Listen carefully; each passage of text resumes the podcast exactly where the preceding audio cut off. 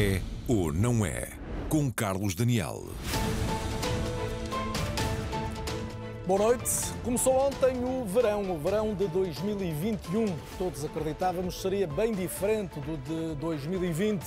Com uma porcentagem significativa de população vacinada, uma proteção garantida aos mais velhos e um alívio nos hospitais. No limite, um regresso desejado a velhos hábitos de convívio, em particular nos espaços abertos como as praias.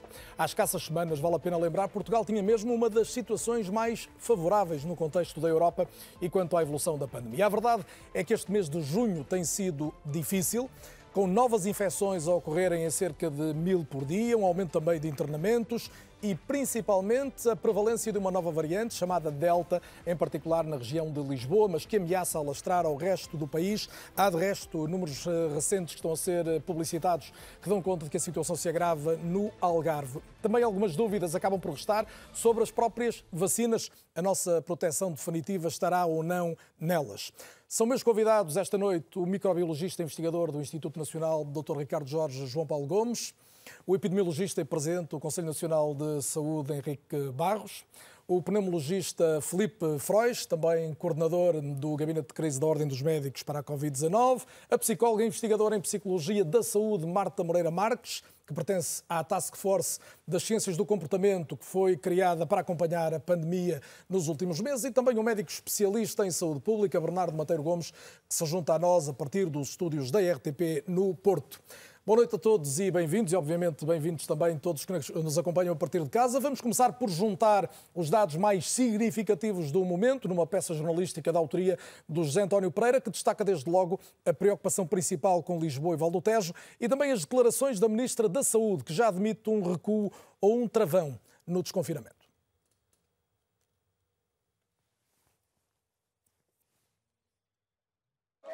É.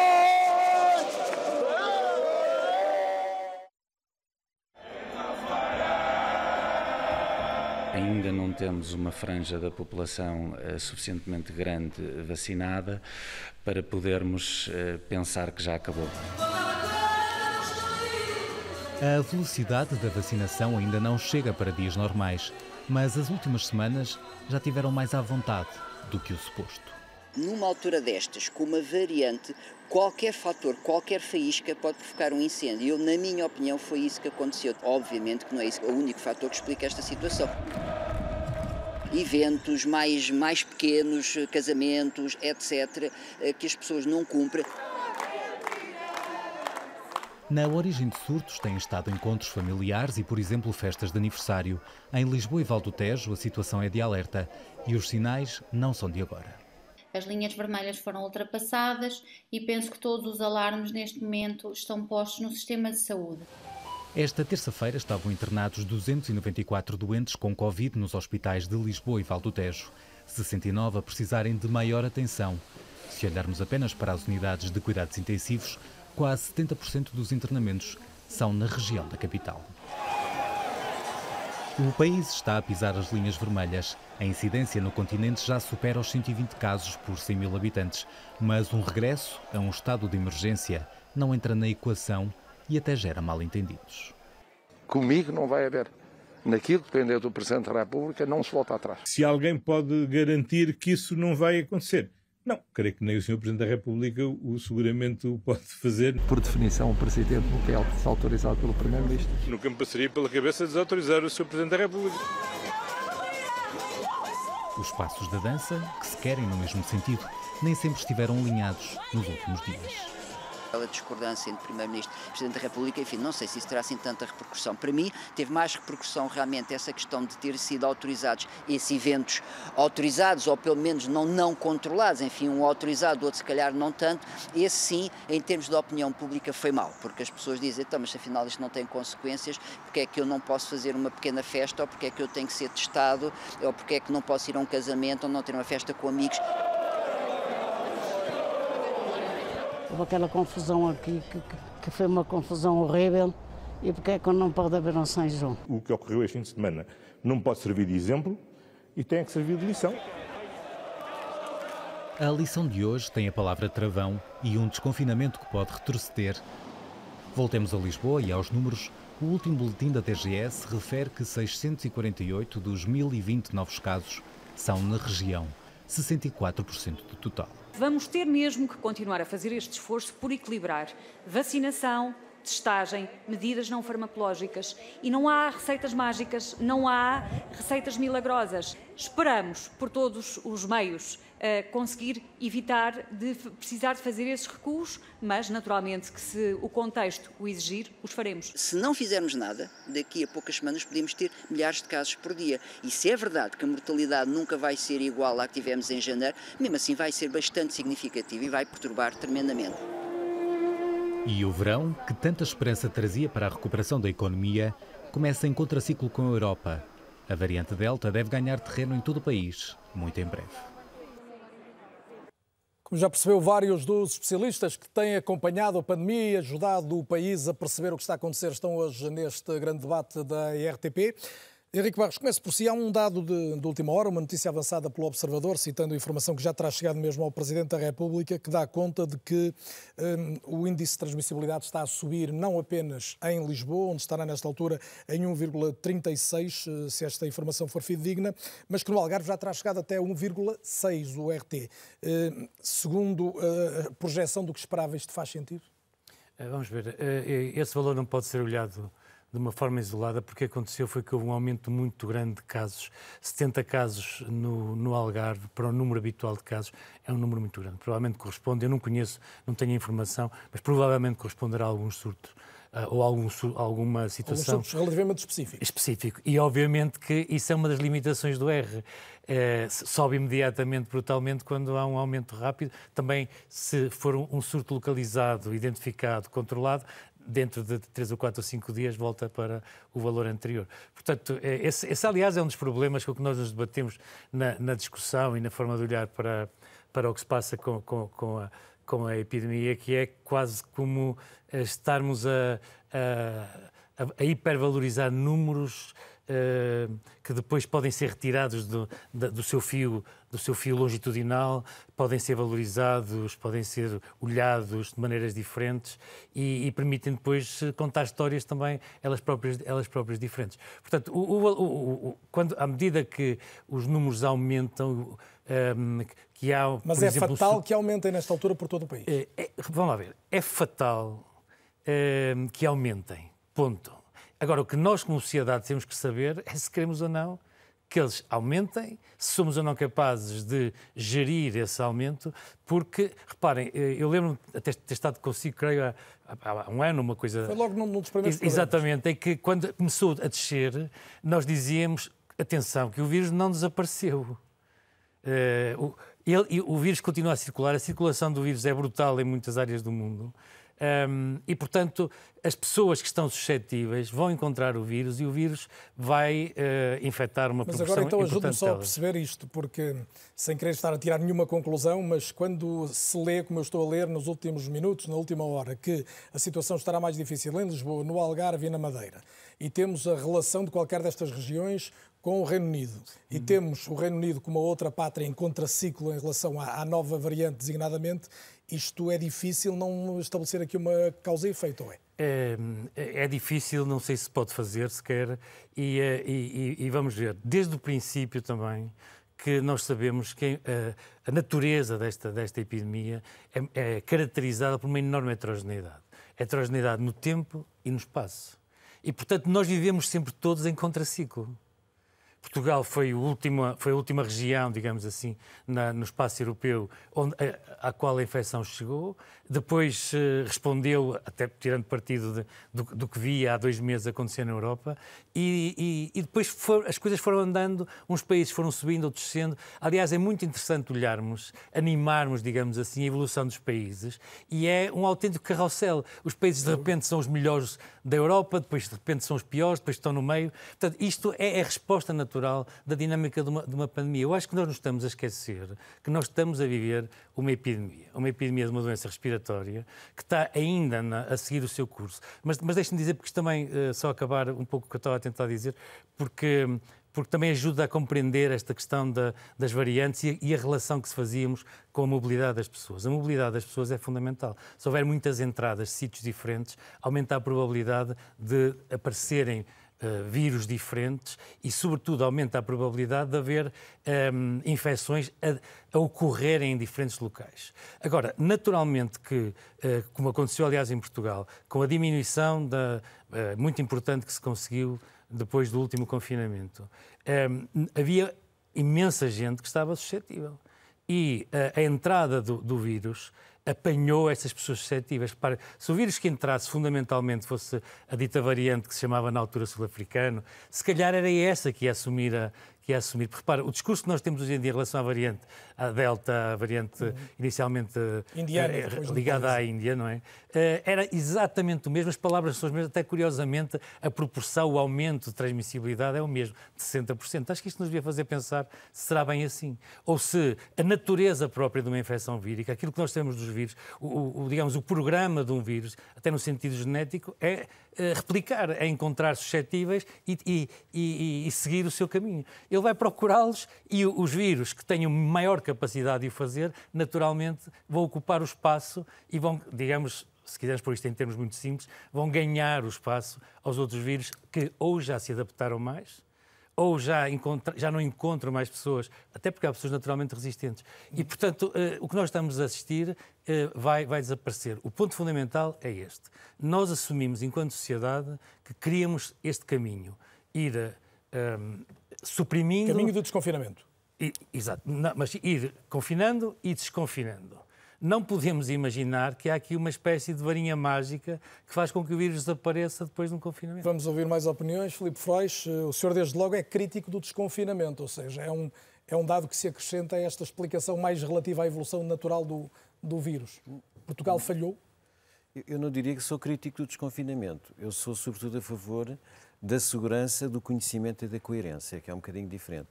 E nesse contexto eu até percebo. Tinha uma citação sua em, em que anotei esse, mas, essa crítica, mas já posso mas, mas de qualquer maneira é, é preciso também às vezes fazer as citações contextualizadas ao tempo.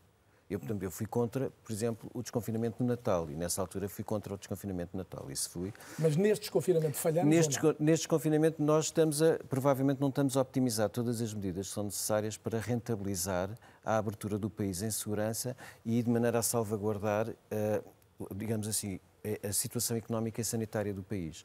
E só para dar um exemplo, eu vejo com uh, normalidade a, a, situação que se está a viver, normalidade infelizmente, do que se está a viver no aumento do RT, em três regiões que, curiosamente, Lisboa, Madeira e Algarve. Algarve. Porquê? Porque conjugam três fatores que explicam este aumento.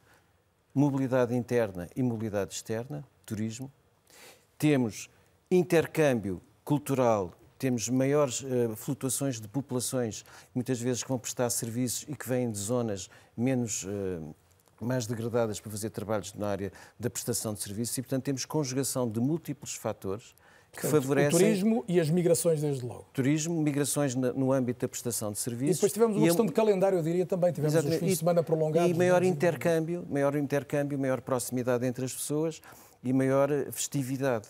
E, portanto, isto criam condições para que a capacidade que nós temos de intervir no controle da transmissão seja menor.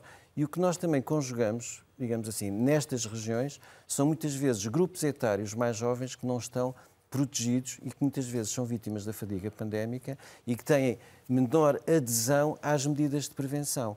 E, portanto, o Gabinete de Crise da Ordem dos Médicos tem tido, nesta, nesta perspectiva, a meu ver, uma posição muito construtiva e de alicerçar várias alternativas que visam precisamente salvaguardar a segurança das pessoas com a recuperação desejada do ponto de vista económico do país. E por isso nós viemos a apresentar várias uh, propostas, várias propostas, que todas elas pretendem, no fundo, ter uma capacidade de compreender melhor, fundamentar melhor e, idealmente, antecipar o que vai acontecer. O que está a acontecer no Algarve, com o devido respeito, o Algarve é verão, era antecipável e expectável. Portanto, infelizmente, nós aqui, quando nos pergunta se falhámos, eu diria que não implementámos tudo o que era possível para prevenir antecipar e evitar que esta situação... E até que ponto a situação é mesmo grave? É evidente que nós temos a questão da vacinação no, no outro prato da balança, mas nós no início de janeiro não tínhamos mais casos do que temos agora. Olha, eu, eu até diria que o que nós estamos a viver agora, a meu ver, realça a importância, nomeadamente com a variante Delta, que disse aí, a importância de três coisas que estão interligadas. A importância da vacinação. Nós estamos a falar muito na alguns casos que se infectam mesmo vacinados, mas esquecemos que, na maior parte dos casos, a vacina resolveu a situação e protege as pessoas. Portanto, o título deste programa é Estamos numa quarta onda. Eu dir-lhe-ei que sim, que estamos numa quarta onda, estamos no começo da quarta onda e posso justificar por números isso. E estamos numa quarta onda partindo com uma vantagem muito grande, que é termos a vacina. Imaginemos o que seria esta situação com esta variante, com sem vacina. Esta variante o que veio condicionar foi uma mudança do paradigma da vacinação. Nós estávamos a vacinar as pessoas, sobretudo numa tentativa, de acordo com a variante na altura que predominava, que era a variante inglesa, e de acordo com a eficácia vacinal, que era vacinar o maior número possível com a primeira toma. Esta variante vem-nos mudar esse paradigma e vem-nos realçar, sobretudo, a importância de que, como a primeira toma é insuficiente para dar uma proteção eficaz, tem proteções a rondar os 30%, nós temos que mudar o paradigma para privilegiar a vacinação completa. Já vamos falar mais de vacinação, e seguramente também. O risco das vac... E os riscos de haver zonas no mundo sem vacinas é o risco de desenvolver e ocorrer novas variantes que põem tudo outra vez em causa. É isto a situação que nós estamos a viver. João Paulo Gomes, bem-vindo também. Eh, esta variante é que explica no essencial aquilo que estamos a viver hoje, é esta mutação do vírus? Boa noite, antes de mais, e gostaria de cumprimentar os meus colegas de painel e também o Bernardo Gomes, que está, está no Porto. Um, eu, eu, diria que, que, a presença em larga escala da variante Delta justifica em grande parte, uh, não tenho grandes dúvidas, uh, do cenário epidemiológico que estamos a viver agora, nomeadamente na região de Lisboa e Val do Tejo. Uh, de acordo com os dados essencialmente fornecidos pelas autoridades britânicas, que são naturalmente quem tem mais casuística e nessa perspectiva conseguem gerar dados com, com maior consistência, parece claro que esta variante tem uh, cerca de 60% eh, maior transmissibilidade do que a outra, que até hoje pensávamos ser mais transmissível, a variante alfa, uh, anteriormente designada por variante do Reino Unido, da britânica. Sim. Uh, e, portanto, na, na, medida em que ela é muito mais transmissível que qualquer outra variante, é fácil perceber que, eh, de acordo com o número de introduções que ocorreram, e sabemos, em larga escala na região da LVT, eh, foi muito mais fácil que essas introduções gerassem cadeias de transmissão e que essas cadeias de transmissão fossem eh, mais extensas também. Portanto, eu não teria grandes dúvidas, de facto, que em, em explicar grande parte do cenário epidemiológico em Lisboa e Val do Tejo, como com a presença em grande escala da variante, de, da variante Delta. Eh, Admite que esperava, não esperava esta evolução tão rápida. Eu lembro de declarações suas em que, quando, quando os ingleses eh, tiraram Portugal da lista verde, disse que podia estar aqui a haver algum exagero na reação inglesa. Admite que que, que, que, afinal isto foi mais, mais agressivo do, do que a expectativa. Sim, eu não, confesso que não estava à espera de uma evolução tão rápida. Nós não, nem sempre nos temos que comparar uh, ao que acontece no Reino Unido. Não, é? não, não somos propriamente um espelho do que, do que se passa lá. Eh, até porque eh, há uma, uma, outra razão para isto. Nós sabíamos que, nomeadamente, as primeiras introduções que ocorreram em Lisboa e Val do Tejo, e que foram monitorizadas por nós, e em particular pela Direção-Geral de Saúde, eh, essas introduções para as quais nós tínhamos dados de historial de viagem, era curioso perceber que a esmagadora maioria delas estavam associadas a viagens à Índia e Nepal, não propriamente a viagens ao Reino Unido. E, portanto, nessa perspectiva, e como é de conhecimento geral eh, de uma extensa comunidade eh, indiana que Lisboa e Val do Tejo têm, eh, isso era facilmente explicável. E, de facto, nós acompanhamos muitos dos casos que são monitorizados pelo Centro Hospitalar Lisboa Central, que é talvez aquele que, mais casos da variante Delta vê, na região da LVT, e eles próprios diziam que, de facto, semanalmente eram imensos casos associados à variante Delta, eles quase não precisavam de enviar para a sequenciação, porque já sabiam, A pergunta seguinte é de ver se ia ter atuado de outra forma nessa altura, não? Eu, eu não sei responder a isso, porque uh, deixe-me só voltar atrás. Apesar de nós estarmos cientes de que, isso tinha, uh, que essas introduções estavam muito associadas ao historial de viagem uh, associado à Índia, na realidade nós não podemos descartar que muitas dessas introduções, apesar de não termos esses dados, é apenas uma minoria, está associado um, a um historial de viagem do Reino Unido. É curioso. Hoje, hoje sabemos isso. Hoje sabemos que temos muito mais história de viagem associada à Índia ou Nepal do que ao Reino Unido Mas atenção, isto pode ser por um déficit dos inquéritos epidemiológicos, um déficit de informação. Atenção. E não nos podemos esquecer que quando nós, nós fizemos um grande estudo no Instituto Ricardo Jorge, de caracterização do arranque da pandemia, isto portanto há um ano e pouco atrás, e podemos verificar que o Reino Unido foi o grande responsável em termos de país de origem da maior parte das introduções no nosso país. Uh, o Reino Unido sozinho tinha mais do que todos os outros países juntos. E, portanto, uh, obviamente, essa situação não mudou. Nós temos um, um, uma, um turismo fortíssimo, uh, além de uma história de migração também muito forte com o Reino Unido, e, portanto, não temos grandes dúvidas também que muitas das introduções vieram do Reino Unido, e nessa perspectiva. se calhar poderíamos ter estado um pouco mais atentos. Mas eu, eu não, não diria que fosse esperado, pelo menos na escala que estamos agora a assistir. Bernardo Monteiro Gomes, peço que se junte também à conversa, já o disse, especialista em saúde pública, alguém que está no terreno, responsável por inquéritos, desde logo, pelo rastreio destas circunstâncias. Eu gostava que me desse o seu olhar sobre o que lhe parece que está a ser esta evolução, também a função destes dados que já trouxemos aqui na abertura do programa, da possibilidade do aumento da, da incidência noutras zonas do país, para quem vive noutra zona do país e trabalha fora destes centros, a expectativa que tem, mesmo que seja má, é de que isto alastre de facto? Olá, boa noite, obrigado pelo convite. Bem-vindo, obrigado. A primeira coisa que eu queria fazer desde já era só agradecer o esforço de toda a gente. Estamos todos muito cansados e vale a pena sempre recordar o esforço que as pessoas fazem para controlar e para nos ajudar nisto. A outra coisa que eu gostava também de lembrar é que nós neste momento temos 450 pessoas internadas uh, no hospital, com cerca de 100 pessoas em cuidados intensivos. Uh, essas pessoas não são números, têm nomes e temos que nos lembrar efetivamente de tentar evitar, de alguma forma, que adicionemos mais nomes estas circunstâncias. Ir para os cuidados intensivos não é como se fosse uma viagem de carro normal, é algo que pode deixar sequelas, é algo que deve ser levado muito a sério. O que é que eu posso acrescentar uh, nesta altura? Eu julgo que uh, nós podemos esperar que os, os, números continuem a crescer, correto? Aliás, estes dados que foram divulgados agora vão nesse sentido. Há uma desconexão parcial entre o número de casos e aquilo que tem a ver com os internamentos e os óbitos. E nós já vemos que efetivamente, o número de óbitos relativamente aos casos tem vindo a descer. Porquê? Porque temos proteção dos mais vulneráveis. Agora, é realmente uma questão de tempo para a variante Delta se impor, não só no resto do país, mas também por essa Europa fora. Uh, e vale a pena lembrar que uh, isto é mais fácil de controlar de alguma maneira se nós tivermos as pessoas motivadas e houver uma comunicação de risco adequada. Uh, creio que a Marta irá falar sobre isso a seguir, porque eu julgo que, que o que aconteceu aqui foi que nós até tivemos um, um sucesso relativo na, fase como, na forma como desconfinamos, até uh, início de maio, mas depois fomos atropelados pelas circunstâncias, por eventos, por incongruências, e agora a pontuar neste início de junho por mensagens que me parecem altamente contraproducentes, nomeadamente de apelo a algum relaxamento. Quando era a última coisa que nós precisávamos era de Está ter a pensar no que disse o próprio Presidente da República, Bernardo? Sim, já assumi várias vezes e não vale a pena estar a dizer de outra forma. Quer dizer, acho que nós temos que ter a noção do peso das palavras, de, de, do peso da responsabilidade e, sobretudo, a noção de que eh, nós nunca sabemos quem é o elemento crítico numa cadeia de transmissão e que pode facilitar a passagem para outras pessoas que não estão vacinadas e podem parar uma cama de cuidados intensivos. E eu não estou com isto a tentar dramatizar demais a questão. Eu estou-me a lembrar de situações que ainda vi hoje, de um, de um, jovem de 27 anos que foi parar ao hospital por causa de um, de um, contágio de proximidade, um caso relatado no domingo pelo Dr. Roberto Roncon, de um indivíduo de 40 e alguns anos que estava a dias de fazer a vacina e está neste momento nos cuidados intensivos.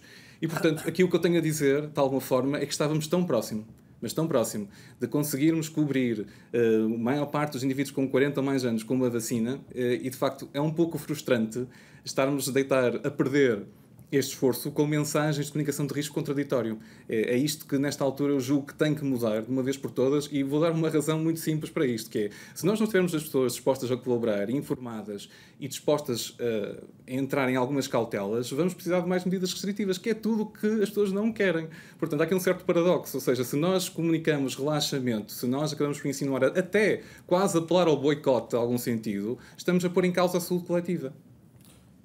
Marta Pereira Marques, eh, já o disse, psicóloga, investigadora em Psicologia da Saúde e Mudança Comportamental em Saúde, que é o que está aqui essencialmente em causa, até que ponto nos podemos comportar neste contexto que Henrique Barros classificava como um carrossel. É verdade, isto tem sido quase uma, uma, uma roleta, uma, como é que ia dizer, uma montanha russa. Porque tivemos a circunstância de um país que, ao qual, de facto, o vírus chegou numa primeira fase com atraso, depois chegamos a ser os piores do mundo, há pouco tempo éramos os melhores da Europa, agora estamos outra vez numa situação de, de vanguarda, infelizmente, em termos de casos. Como é que as pessoas conseguem acompanhar isto e, no meio de algumas declarações contraditórias, como ouvimos até dos mais altos uh, uh, representantes do país, uh, comportar-se e ter uma atitude mais favorável possível ao controle disto? Boa noite e obrigada também pela questão e cumprimentar os meus colegas do painel. É uma questão extremamente complexa para tentar responder em alguns minutos, mas acho que há aqui vários elementos que são importantes para, para refletirmos.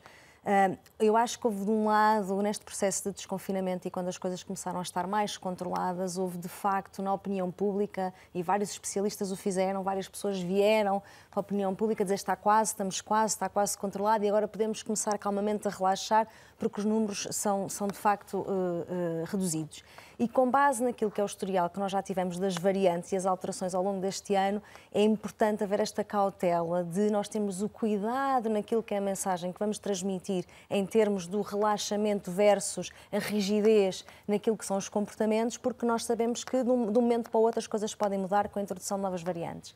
Dito isto, também é importante, obviamente, que as pessoas sintam que os esforços que vão fazendo e os esforços que fizeram no confinamento, que foi de facto muito difícil, dois confinamentos que tivemos, também possam resultar naquilo que pode ser o maior contacto com a família, o contacto com outras pessoas, o regresso ao trabalho e fazer isto tudo com, com os cuidados que são necessários em termos de proteção. Falou-se também aqui a questão da fadiga pandémica e tudo isto junto e a necessidade das pessoas e a vontade que as pessoas tinham de estar umas com as outras também levou a que de facto se calhar houvesse menos cuidado com alguns comportamentos. E, e valoriza algumas... esta questão dos, dos eventos, de que há pouco o Bernardo Mateiro Gomes também falava, ou seja, sobretudo a festa do Sporting, a questão das Champions, o, o próprio arraial da, da, Iniciativa Liberal, Sim. isto contribuiu para essa ideia, para esse relaxamento?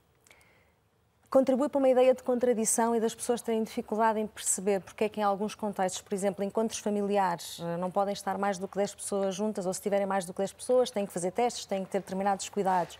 Uh, casamentos, outros eventos que são organizados, existe uma lotação de número de pessoas para controlar, mas depois há outros eventos em que não há este controle. Portanto, se calhar mais do que a propagação do vírus, e até agora, claro que os meus colegas aqui do painel podem me corrigir porque estão mais por dentro disso, mas até agora não parece que esses eventos tenham levado a um aumento exponencial naquilo que é a transmissão, mas mais do que isso é a mensagem, as pessoas ficarem nesta contradição sem saber exatamente para que lado ir. E, portanto, é, o que é importante agora é clarificar porque é que alguns eventos foram permitidos, qual é que foram as condições de segurança nesses eventos, onde houve erros, se é que houve, que erros é que houve e como é que se pode agora prevenir? E como é que as pessoas podem estar em segurança, porque este aspecto também é importante. Nós não podemos achar que, eh, principalmente as camadas mais jovens, não vão passar o verão com amigos, não vão à praia, não se vão divertir, vão fazer isso. E cabe-nos agora passar a mensagem de como é que isso pode ser feito em segurança. Prometo que já vamos a isso, sim, sim. Eh, mas Henrique Barros não resiste a esta pergunta. É, é, difícil também, neste caso,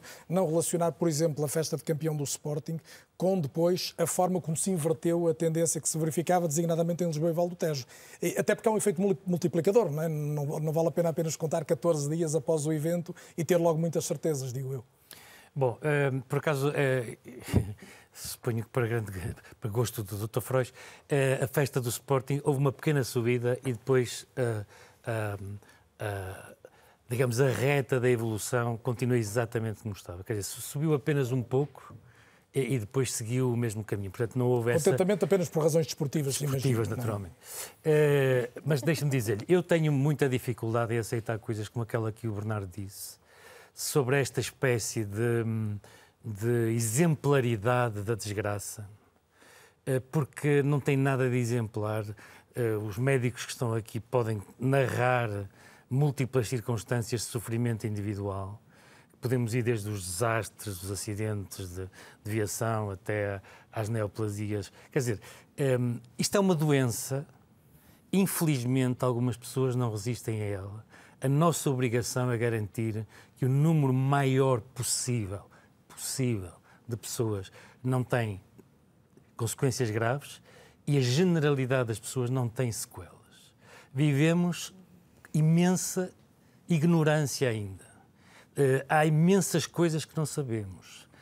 Um, quando nós falamos, e, e nós Uh, temos falado muito, por exemplo, sobre uh, aquilo que ficou conhecido como a Covid longa, como uh, os síndromes prolongados. Nós ainda não sabemos verdadeiramente, não temos tempo sequer para saber o que é que isso significa. Temos que estar atentos, naturalmente, mas nós, nós temos que olhar para a situação atual e pensar que sempre isto que está presente. Se nós nos fecharmos, se de facto confinarmos, não há transmissão de infecção. Também não há vida. E precisamos de confinar outra vez ou não? Eu diria que, perante aquilo que está a acontecer, um, vai continuar a haver infecções. Cada vez mais essas infecções vão ocorrer em pessoas nas idades em que não há vacinação. Vão acontecer, obviamente, alguns casos de infecção. Nós todos os dias temos casos em pessoas acima de 80 anos e acima de 70 anos. E a imensa maioria destas pessoas não estão vacinadas. Portanto, eh, vamos virar isto ao contrário. Há, há um, se quiser, há uma obrigação, que é a obrigação dos profissionais de saúde, de comunicar de facto o risco, concordo em absoluto, ajudar as pessoas a fazerem as suas escolhas, mas as escolhas são delas e, sobretudo, evitar, prevenir aquilo que é evitável e que é prevenível. Um, nós, vai haver pessoas que não vão querer vacinar-se. Isso é uma questão importante. E, e, e, nós temos é que lhes explicar que riscos é que elas correm. Repare, é só, só, só para que se perceba, a, a, a, política, por exemplo, de vacinação, naturalmente, por exemplo, os ingleses fizeram isso.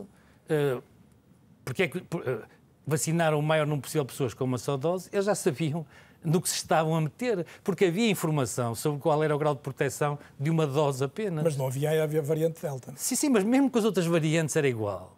Vamos, vamos ser honestos, quer dizer, esta, diferença, e agora nós sabemos que com duas doses, a resposta à variante Delta é igual à variante Tita-alfa e à variante espanhola anterior e por aí fora. Portanto, quer dizer, há, há aqui também uma, uma, algum jogo, digamos assim, sobre os números, isso, que às vezes são os que nós temos em cada momento, portanto não estou de maneira nenhuma a dizer com isto que são erros uh, uh, voluntários, que são erros de propósito, que são erros desonestos, se quisermos. Uh, são erros honestos, são a maior parte das vezes. Mas, quer dizer, temos de ter também esta capacidade de nos distanciarmos. Repare, uh, a probabilidade de uma pessoa morrer abaixo dos 20 anos, abaixo dos 30 anos, infectando, é muito pequena. E as pessoas, ou nós criamos um estado quase policial, temos uma lógica como têm os chineses, ou as pessoas vão querer fazer as escolhas delas. Nós temos é que explicar e, e, e, que elas estejam verdadeiramente conscientes dos riscos que estão a ocorrer. É, é preciso que, que, que, a Força de Saúde Pública nos diga, de facto, onde estão a acontecer as infecções, em que contextos, em que circunstâncias. Quer dizer, não, não é de, de, verdadeiramente coisas como a do Sporting. No, no, Norte não se notou o impacto daquela, não houve lá, daquelas não houve lá, medidas. Mas não houve nenhuma festa parecida. Não, daquelas medidas dos ingleses na altura, na altura da Liga. Mas esses vieram imagens... e voltaram, não é? Diga? Vieram e voltaram, esses. Também a, gente do Sporting é não, andou, não. não andou todo, não continuou na rua indefinidamente. Mas 80, 80 mil pessoas nas ruas numa noite de euforia não, de, de é qualquer coisa. Não, mas de acordo, não, não repara. Se isto não é daqueles super eventos. E, e, e, como eu lhe disse, eh, houve uma subida, não é? Não, não houve foi esse, esse impacto continuado. Eu tenho que fazer um intervalo, obviamente está prometida a réplica do Bernardo Mateiro Gomes, que ouviu aqui uma crítica da parte do, do Henrique Barros. É logo a seguir a este intervalo habitual. Na segunda parte há mais tempo para debate com os meus convidados. Vamos além de perceber melhor como é que chegamos até aqui, perceber como saímos e, sobretudo, em que é que a vacinação, nesta altura, ainda nos pode garantir um ano melhor do que os últimos meses. Até já.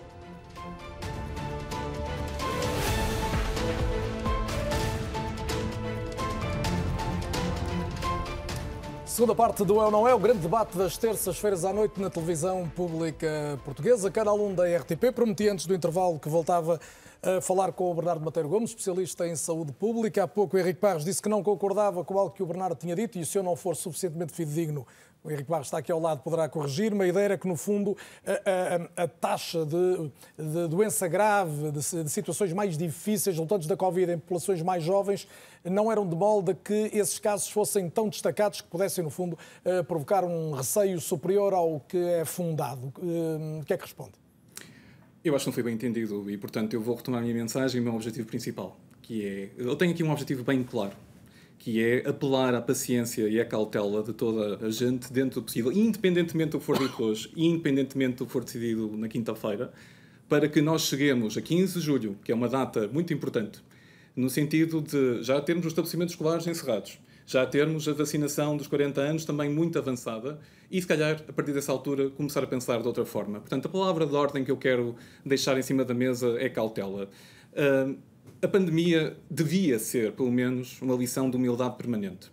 Nós, em fevereiro de 2020, tivemos alguém, e tivemos um grupo de colegas, que, entretanto, agora dois estão no estrangeiro, a avisar que não estávamos preparados para isto. Tinham razão. Uh, que havia coisas que tinham que ser alteradas. Não temos o, o, edifício institucional preparado com a saúde pública multidisciplinar e com a capacidade de reforço. E continuamos a não ter, é isso? Continuamos a não ter. Dou um exemplo muito claro. Por exemplo, a DGS, o equivalente à DGS na Dinamarca, teve a duplicação de quadros quando a nossa própria DGS até se calhar perdeu alguns no meio disto. Isto é um problema amontante, mas que deve ser discutido. A seguinte uh, coisa que eu me lembro, em agosto de 2020, e, custa-me concordar com o colega que tinha razão, uh, que disse que nós íamos ter o problema das variantes uh, mais à frente. Eu achava que a variação desta família de vírus não iria provocar tantos problemas. Estava errado.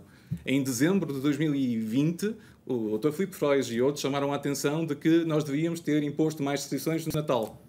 Tinham razão. Portanto, vamos tentar aprender com isto e vamos tentar aprender com os erros, no sentido de dizer o seguinte: uh, há uma necessidade de pensar nos números que estão em causa e da oportunidade que nós temos nas próximas semanas de fazer a diferença. A vacinação funciona. Já vamos temos... à vacinação. Bernardo, pegando precisamente na sua ordem de pensamento, até porque tem a ver com a sua atividade, eu gostava que me dissesse como é que estamos ou qual é a sua percepção do, do momento quanto às cadeias de contágio, que no fundo é, é boa parte da, da, vossa atividade, dos médicos de saúde pública, e o que é que teme que aconteça em termos hospitalares, se apesar de haver uma proteção maior daquelas que eram as populações de risco, temos ainda risco de mais gente chegar aos hospitais nos próximos, nas próximas semanas. É difícil chegar a uma, uma comunicação de risco equilibrada, e é isso que eu também tenho batido. Eu, eu vou deixar também isso mais para, para a Marta, mas a, a questão que se coloca aqui é nós precisávamos de ter uma comunicação de risco mais afinada e foi provavelmente as grandes vítimas, ou entre aspas, ou os grandes calcanhares daquilo durante este processo. Não fomos eficazes. Aquilo que eu quero deixar bem claro nesta altura é que não é para entrar em exageros no sentido de acharmos que, por exemplo, não podemos andar ao ar livre sozinhos sem máscara, por exemplo, algum dos grupos familiares. Há aqui coisas que, para corrigir e para afinar, para nos focarmos naquilo que interessa, que é, eu já respondo, já respondo à questão, que é espaços fechados, uh, ventilação, uso de máscara, essas coisas mais afinadas do que em vez de estarmos a usar, digamos, uma caçadeira uh, para castigar o ar livre, sobretudo fora de agregações. Essa é uma mensagem-chave que quero deixar. Relativamente àquilo que me perguntou e a percepção que eu tenho. Atenção, que quando começa a aumentar o número de casos, nomeadamente em zonas que já estão a ser castigadas, se não há um reforço preventivo de pessoal para os inquéritos epidemiológicos, o que acontece é que parte desse corpo de trabalho está envolvido, por exemplo, na vacinação. Os enfermeiros têm sido os mais castigados no meio disto em termos de trabalho, que têm que fazer vacinação e têm que fazer tudo o resto. Portanto, temos que ter em atenção esta questão. E, portanto, em Lisboa e Val Tejo notou-se um atraso, sim, com esta circunstância e alguma perda de fio à meada de algumas cadeias de transmissão. Isso é verdade. Relativamente àquilo que me está a perguntar e, e tentando transpor isto para a questão da ocupação hospitalar, nós não estamos perante um risco de janeiro, novamente, felizmente foi uma tragédia. Não estamos a falar de, de, disso. Estamos a falar de alguma pressão hospitalar que possa ser sentida. Aliás, eu acho que não é um número desprezível. Estamos a falar de 450 indivíduos com 100, 100 pessoas em cuidados intensivos. Os números, felizmente, não têm arrancado de forma assim tão expressiva. Agora, o que pode acontecer e o que é preciso ter em conta é que isto pode fazer alguma pressão sobre zonas regionais e uh, pôr em causa por necessidade de camas, a prestação de cuidados a terceiros, nomeadamente o atendimento de cirurgias. Portanto, isto não é um custo uh, grátis. Também é uma coisa que às vezes custa fazer entender. É que nós não estamos a falar só de óbitos. Ir aos cuidados intensivos deixa sequelas. Claro que deixa sequelas. O Covid, estamos fartos de colegas que descrever sequelas também importantes e, portanto, também não podemos fugir a isso. Agora, o, consequências efetivas. Nós precisamos de ter uma mensagem coerente, clara, e, sobretudo, de alguma paciência e também mobilização para que as pessoas consigam uh, aderir voluntariamente a algumas cautelas, mas sem entrar em exageros, porque efetivamente a circunstância do ar livre, eu julgo que não foi bem aproveitada a partir da última fase de desconfinamento para nós conseguirmos trazer as pessoas para fora de casa com segurança e combater a fadiga pandémica. Acho que subestimamos uh, o poder, digamos assim, o efeito do, do cansaço coletivo. Muito bem, em síntese, mantivemos regras idênticas para os espaços interiores e exteriores, é o que percebo. Filipe Frois, eh, gostava da sua opinião sobre esta questão da pressão sobre os hospitais. Se há aqui uma linha vermelha que corremos o risco de voltar a atingir, mesmo que não atinjamos, obviamente, os valores de, de janeiro e fevereiro. Portanto, o que nós vamos concluir facilmente é que vamos ter um aumento de internamentos em termos hospitalares quer em enfermaria, quer em cuidados intensivos. E também é fácil perceber. Vamos ter. Vamos ter. Mesmo Uma razão com a população simples. mais jovem a ser infectada. Sim, sim. E é fácil perceber porquê. Porque o número de hospitalização associado a esta variante Delta é 2,2 vezes superior a, a, a, hospitalização associada à variante alfa. Portanto, nós já sabemos que temos uma variante mais transmissível, dados apontam para 60%, já há dados preliminares que apontam provavelmente para 80%, 90% mais transmissível que a variante alfa, a inglesa, e temos neste momento já dados que sabemos que o risco de hospitalização é 2,2 vezes superior ao risco associado à variante alfa. Portanto, nós vamos ter mais hospitalização. É evidente que temos pessoas protegidas, portanto, as pessoas mais frágeis temos as pessoas protegidas com a vacinação. Também sabemos, e já agora, que a, a diferença na primeira toma de eficácia vacinal, e foi isso que condicionou a, a abordagem inglesa, eles fundamentaram bem a decisão. Os ingleses, nós podemos criticá-los de muitas coisas, mas eles têm um nível de fundamentação científica que nós não temos. E, portanto, a vacinação, a primeira toma da vacina da Pfizer da AstraZeneca para a variante alfa rondava aos 50%. E a prevenção de formas graves a necessitar de hospitalização e internamento rondava aos 70%. Foi este portanto, número... para aquelas variantes funcionou. Hoje foi, já não está isto, a funcionar Não, não. Foi isto que motivou o paradigma de vacinar o maior número possível de pessoas na primeira, eh, mal que as vacinas estivessem disponíveis. O que esta variante condicionou foi uma diminuição da eficácia da vacina com uma toma, quer da, das vacinas RNA, quer da AstraZeneca, para rondar os 33%. E isto sim já teve um impacto muito grande no número de casos. E os ingleses, para nós até percebermos do que é que estamos a falar quando falamos em internamentos, os, os ingleses têm uma informação que nós não temos. Eles têm mesmo o número de internamentos. O que nós apresentamos todos os dias é o número de camas ocupadas. Nós não sabemos quantas pessoas são admitidas e transferidas e têm alta no, no passados 16 meses no, no boletim epidemiológico. Nós hoje temos 450 camas ocupadas, ontem tínhamos 443. Em teoria, nós pensámos que hoje tivemos mais sete internamentos. Não, nós hoje ocupámos mais sete camas. Quantas pessoas foram mais, quantas mais pessoas foram internadas, nós não sabemos. Isto é um déficit de informação que nos prejudica em termos de análise e de fundamentação de decisões. Vou-lhe dar um exemplo simples. Destas 443 tínhamos ontem camas ocupadas, imaginemos que tínhamos dado 443 altas uhum. e hoje tínhamos tido 450 internamentos. Tínhamos 450 internamentos a ocupar 450 camas. Portanto, nós continuamos a trabalhar com o número de camas ocupadas, em vez de termos a informação que os serviços hospitalares usam para fazer o seu trabalho normal, que é o movimento de internamento. Admitidos, transferidos, altas e óbitos. Nós não temos essa informação. Mas com base nesta informação, nós podemos perceber é o que é expectável. Com base na informação que os ingleses têm. Os ingleses, com esta variante Delta, já têm estas contas todas calculadas. Eles sabem que têm 65% de internamentos em pessoas não vacinadas, portanto, entre grupos etários vão dar os 30 a 50 anos, têm 25% de pessoas com uma toma de vacina e têm 10% de internados pessoas com duas tomas. São estes os números que nós devemos esperar em Portugal. Eles já o fizeram Portanto, por antecipação. Pessoas que não tomaram nenhuma dose, 65% internadas, Exatamente. pessoas que tomaram, que completaram a vacinação, 10%. E as pessoas que têm uma toma, têm esquema incompleto, 25%. Temos os 100%. E é com estes números que eles, eh, digamos assim, adaptam ao número de internamentos. Eles não falam em camas ocupadas. Eles sabem, por exemplo, que têm 800 internamentos. E eles têm um outro dado fundamental para nós percebermos. Eles realmente ainda estão a crescer. Mas o pico de crescimento de internamentos hospitalares dele já foi atingido. Foi atingido provavelmente E no nosso está convencido que obviamente ainda não. Nós não sabemos. O problema é que nós, enquanto continuarmos a lidar com o número de camas ocupadas, não sabemos quantas pessoas foram internadas e não sabemos qual é a variação diária de pessoas internadas e qual é a percentagem de números de casos que justificaram o internamento. Portanto, para nós sairmos daqui, e há bocado foi essa a pergunta que fez e depois posso desenvolver mais, nós precisamos fazer aquilo que o meu colega António Diniz chamou a teoria dos 4 Cs. Controle de transmissão, que é a medida mais importante, conhecimento, que nós não temos eh, sabido utilizar nem sabido colher para fundamentar as nossas decisões, coerência, que é o que está muito subjacente a algumas das medidas que nós falámos aqui a propósito de eventos, e comunicação. Muito Controlo, bem. conhecimento, coerência e comunicação. Vou tentar guardar os últimos minutos para recuperar algumas das, das perspectivas e das, e das, sugestões do que pode correr melhor. Uh, João Paulo Gomes, uh, temos aqui claramente um jogo de, de gato e rato entre as, as, novas variantes e o esforço vacinal. Uh, estes números que o Filipe Freud nos deixou ainda agora são, apesar de tudo, de todos os receios, uma sugestão de confiança que podemos ter neste combate. Ou seja, mesmo que estas novas estirpes nos compliquem a vida, a verdade é que as vacinas ainda estão a responder. É assim? Sim, eu já agora gostava, gostava de aproveitar para fazer uma, uma atualização. Uh, nós agora estamos a fazer uma uh, a sequenciação, ou seja, a caracterização genética em modo contínuo, não o estávamos a fazer até há pouco tempo e decidimos mudar a estratégia. Uh, e foi-nos possível, durante os últimos dias, fazer uma atualização dos dados que libertámos há algum tempo atrás.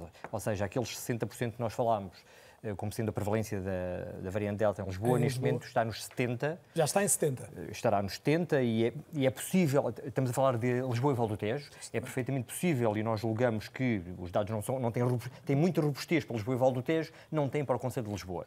No entanto, tudo indica que para o Conselho de Lisboa sejam significativamente superiores. Okay? Portanto, ainda acima de 70%, Sim. claramente acima de 70%. Que sejam claramente acima de 70%. Mas, falando em Lisboa e Val do Tejo, já estamos nos 70% eh, e no Porto eh, já não estamos a falar de 20, estamos a falar de, ou melhor, já não estamos a falar de 15, estamos a falar de 20, pelo menos 20%. Porto Norte, neste caso, não é? Norte, sim, a região Norte. Uh, 15 para 20. 15 para 20, exatamente, e LVT de 60 para 70. Uh, esperamos até ao fim da semana fazer uma nova atualização e, portanto, não sei até que ponto é que estes números possam, uh, possam mudar. eu já agora gostava de esclarecer também que, muitas vezes, já há uma crítica no atraso de divulgação destes números. no entanto, é importante perceber que os ingleses, que estão à frente de qualquer outro país no âmbito de, da sequenciação e da caracterização genética, têm um atraso na divulgação dos dados de sequenciação entre 10 dias e 2 semanas. É o normal. Posso dizer-lhes que, por exemplo, eles neste momento estão a fazer a atualização dos dados da semana 24, ou seja, de 13 a 20. Não tem isso sequer uh, finalizado. Portanto, o nosso delay não é muito diferente do, do, dos britânicos. A grande diferença é que nós não tínhamos dados em contínuo e agora passamos a ter e eles sempre tiveram. Também o investimento uh, não, não, é, não é comparável. Uh, respondendo diretamente à pergunta que me fez, de facto, os dados que o Dr. Filipe Frois uh, divulgou estão no relatório do, do Instituto Público, uh, de Saúde Pública inglês e, portanto, estão corretíssimo.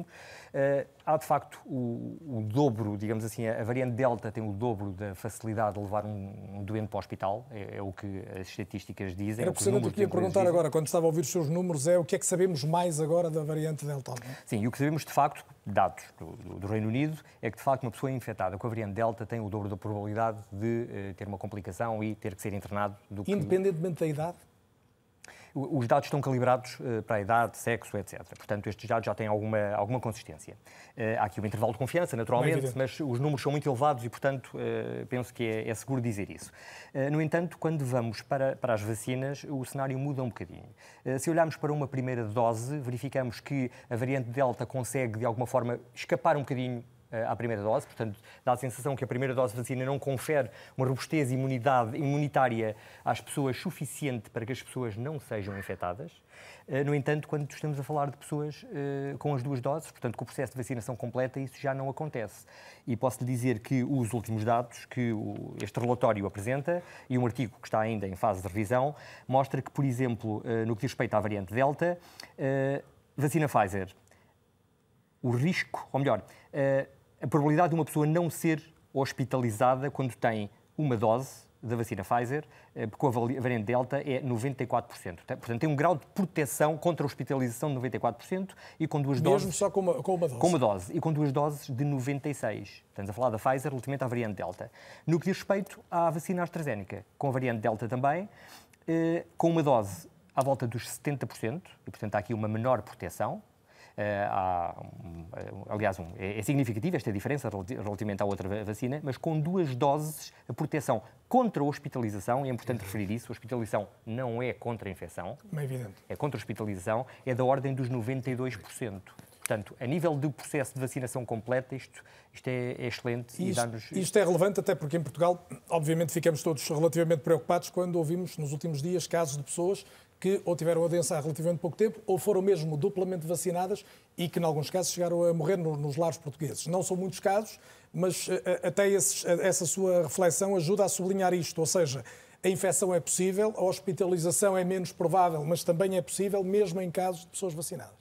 Claro que sim. E eu acho muito importante nos balanços que agora vão começar a ser feitos, Portugal, naturalmente, com uma casuística muito menor, está atrasado relativamente a isso, eh, porque felizmente ainda não temos muitos casos. Eh, no balanço do, do processo de, da eficácia vacinal, é muito importante perceber como é que este processo vai ser feito. É muito importante uh, distinguir um caso positivo de um doente.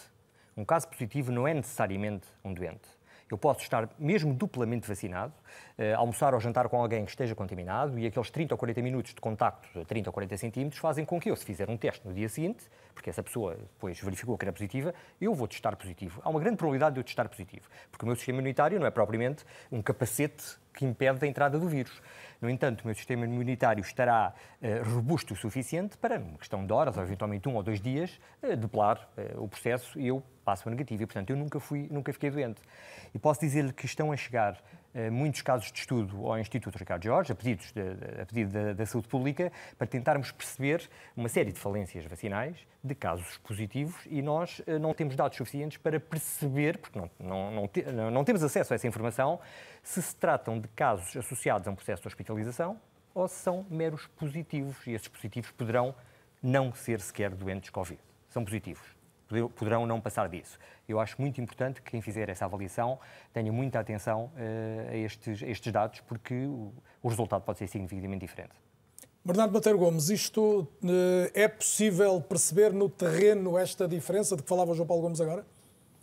Ah, ah é possível nós conseguirmos também dados melhores. Eu permita-me só aceitar o repto que foi lançado pelo Dr. Filipe Freud, no sentido de que nós podemos fazer melhor. Uh, julgo que nós podemos fazer melhor. E, e, há uma mensagem, e há uma mensagem que tem que sair daqui para o futuro. Nós podemos fazer melhor do que isto. Nós podemos dar mais condições para a vigilância, vigilância genómica do INSA ser melhor podemos dar melhores condições para a DGS ter mais nós quadros. Nós somos quem nesta altura? Todos? Nós estamos a falar, nós todos, nós todos. Nós estamos a precisar de uma reforma da saúde pública com pés e cabeça. Bernardo, mas então em primeiro lugar é o Governo, é quem representa Sim. o Estado. Não, eu digo isto porque isto tem que ser um esforço coletivo e, e, já estamos a falar de reforma há muitos anos e já passam mais que dois mandatos e governos diferentes e, portanto, eu já estou a olhar para nós como força coletiva e não para uma força política em especial. Um, aquilo que está a ser dito, deixa-me dizer uma coisa muito importante nós precisamos muito acreditar na questão da, da vacinação, que funciona. Uma das coisas que está a acontecer agora, indo de encontro à, à pergunta, é que as, imaginemos no limite que nós éramos todos vacinados em, a, a 100%, toda a gente. As vacinas não têm 100% de efetividade.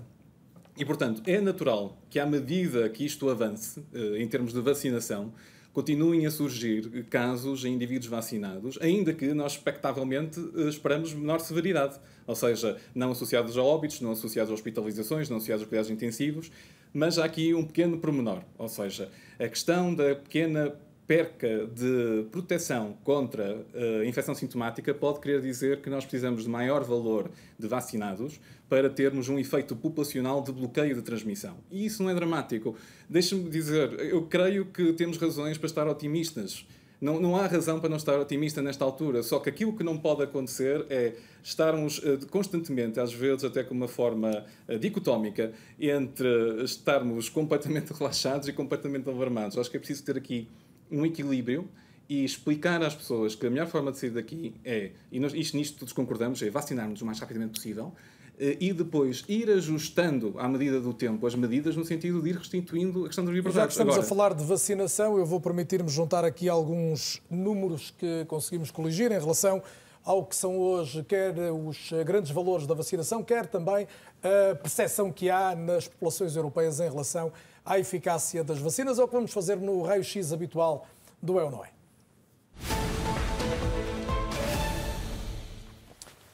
E vamos começar com um número redondo e que traduz o esforço de vacinação na Europa. É o número que vemos aqui.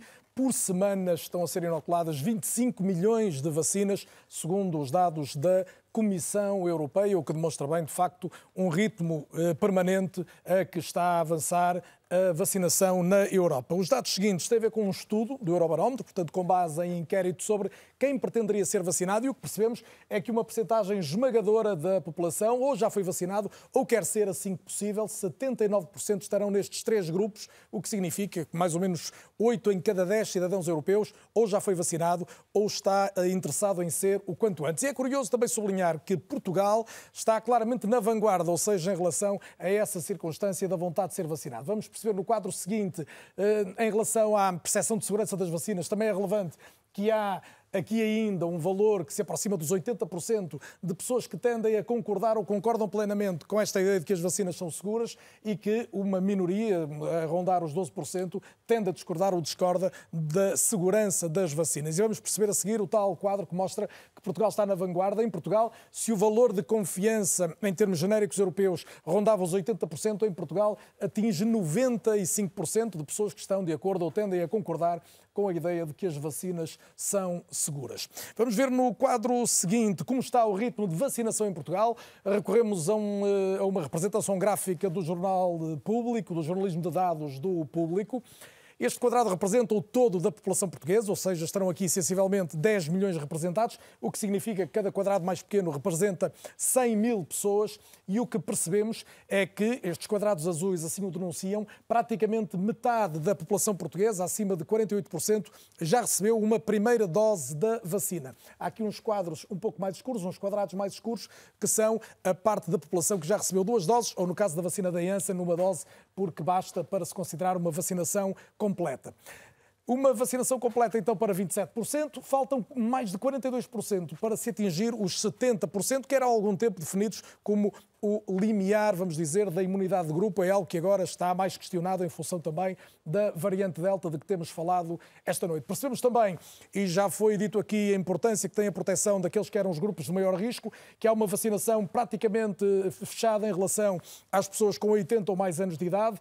Tomaram a primeira dose, mais de 97% dos portugueses têm acima de 80 anos e tomaram já as duas doses, acima de 90% também, acima de 92% as pessoas com mais de 80 anos. Uma porcentagem muito grande também de primeira dose, quase a totalidade acima dos 65 e até os 79, 55 com as duas doses. Diria velocidade de cruzeiro entre os 50 e os 64, menor a porcentagem, obviamente, em camadas mais jovens, e isto também a levantar algumas questões agora que essas camadas são mais atingidas pelas novas variantes do vírus. A seguir, o que vamos ver é que, em termos comparativos com outros países, Portugal, e descontamos aqui os territórios com menos de 400 mil habitantes, está no 22º lugar mundial. Malta tem 68% praticamente de população totalmente vacinada. Portugal, como vimos, está essencialmente em um quarto da população com as duas doses e perto de metade com uma dose de vacina. Percebemos aqui também, e é outro dado que foi aqui destacado e que vale a pena tocá-lo em termos gráficos, que a vacina tem um efeito absolutamente extraordinário na redução do número de internamentos hospitalares e vemos aqui casos paradigmáticos, como a curva nos Estados Unidos, em função da vacinação face aos internamentos e, por exemplo, o caso do Reino Unido, onde também há uma redução muito significativa. Portugal tinha valores mais baixos, mas também em todos os países, genericamente, há uma redução. O último quadro é um quadro que dá um olhar mais amplo, mais global e que mostra algo que também já foi aqui falado esta noite, tem a ver com a desigualdade da forma como se distribui a vacinação no planeta. As zonas a um verde mais carregado são aquelas onde há uma vacinação mais eh, forte, com vacinação completa em muitos casos, as zonas dos países eh, em, em, vias de desenvolvimento são, obviamente, as assinaladas a uma cor mais clara, onde, obviamente, também estamos ainda muito longe, muito longe mesmo. Eu posso dar alguns números. Nos países desenvolvidos eh, temos eh, uma, uma, uma percentagem de população inoculada já bastante significativa, como já vimos noutros quadros, de dezenas, eh, em termos percentuais, 50%, 60% e até mais. Nos outros países temos abaixo de 1%, por exemplo, em quase toda a zona africana. Isto leva-nos àquela fase, a frase de António Guterres, que só estaremos eh, todos, eh, ou melhor, que ninguém está salvo enquanto não estivermos todos salvos. Henrique Barros, esta é uma das, das máximas que vale a pena repetirmos porque ainda há um longo caminho a percorrer. É? Sim, sem dúvida, internacionalmente e nacionalmente, porque há imensas desigualdades. E, uh, e, nós temos dado pouco peso à importância das desigualdades. Algumas uh, são, são facilmente evitáveis, uh, outras são mais difíceis de evitar porque as pessoas nem sequer têm a noção exata dos seus Está direitos. A pensar em que Estou a pensar, por exemplo, por exemplo entre, entre pessoas uh, nativos portugueses e imigrantes em Portugal entre pessoas que temem não ter, que, que, que, a sua entrada nos serviços de saúde lhe possa colocar problemas à sua permanência. Portanto, há, eh, quando nós já há um ano olhamos para a situação portuguesa, de, olhando para, para a nacionalidade, as pessoas que não, que não eram portuguesas, portanto, podemos assumir que a imensa maioria delas eram imigrantes, quer na região de Lisboa, quer na região do Porto, tinham o número de casos que se observava era brutalmente superior ao número de casos que se ia disparar. E agora ajude-nos a entender porque é que Lisboa e Val do Tejo é a região mais atrasada na vacinação e já agora responder àquela pergunta que temos feito nos últimos dias, que é, faz sentido acelerar a vacinação nesta região que é a mais castigada nos últimos Faz, repare, eu, eu gostava de, de, de, eh, e sobretudo pegando no, nos números que, que João Paulo deu, que são muito claros sobre, sobre a vantagem da vacina. É, a, a vacina, vai haver sempre pessoas em que a vacinação não vai, não vai atuar, digamos assim, eh, e algumas dessas pessoas, sobretudo as mais velhas ou que tenham doenças, vão eh, se infectarem, vão, vão, eh, vão, vão desenvolver poder, doenças. Doença e doença grave.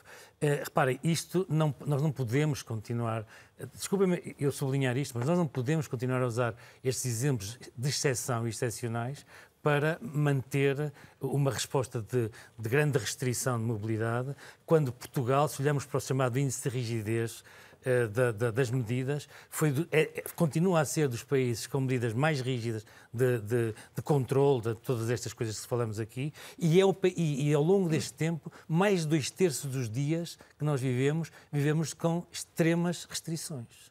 Portanto, eh, eh, as, as pessoas em Portugal aceitaram, perceberam, agora, naturalmente, também esperam, esperam coisas.